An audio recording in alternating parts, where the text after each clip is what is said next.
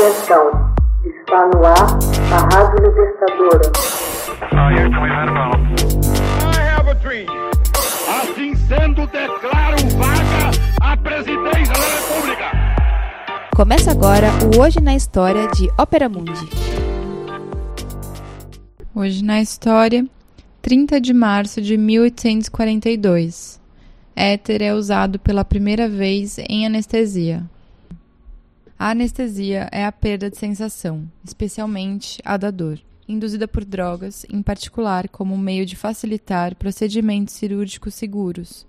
Ela ganhou um grande impulso em 30 de março de 1842, quando a primeira anestesia médica utilizando o éter foi feita com êxito.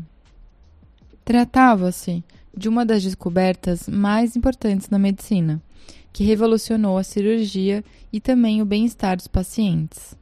Anteriormente, algumas tentativas de alívio eram feitas com pressão e gelo, bem como o uso também era usada a hipnose. Para a realização de cirurgias, antes do uso do éter, os pacientes eram contidos firmemente pelos assistentes, enquanto mordiam um chumaço de pano para não gritar, até que o procedimento terminasse. Esse método era usado inclusive para grandes cirurgias, como as amputações, por exemplo. Diante das insuportáveis dores, havia necessidade de buscar urgentemente algum analgésico. Para aliviar aquela terrível sensação, eram combinadas várias substâncias, parte delas extraída de plantas medicinais. Em 1831, o clorofórmio foi utilizado em procedimentos médicos, mas foi o médico escocês James Simpson, de Edimburgo, o primeiro a usá-lo como anestésico em 1847.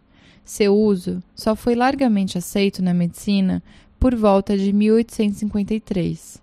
Já o uso generalizado do éter como anestésico ocorreu após uma demonstração do Hospital Geral de Massachusetts pelo médico William Morton em 1846, apesar de a primeira experiência de sucesso ter sido registrada alguns anos antes.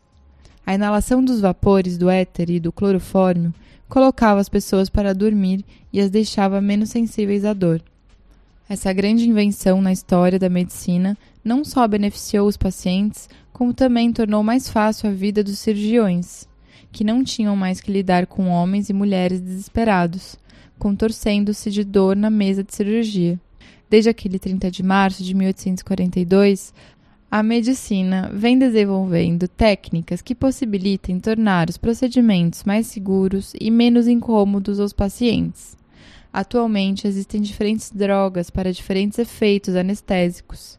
Recorre-se à anestesia geral em grandes procedimentos e regiões em que a anestesia local não é efetiva. A anestesia local é amplamente utilizada na odontologia. A raquianestesia e a peridural, que consistem na injeção de um agente anestésico na região da medula espinhal, são técnicas frequentemente empregadas em operações abaixo da cintura e em partos do tipo cesariana.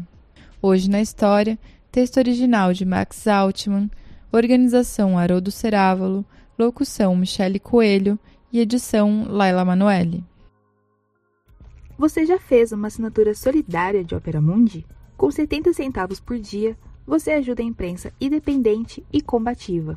Acesse www.operamundi.com.br/apoio.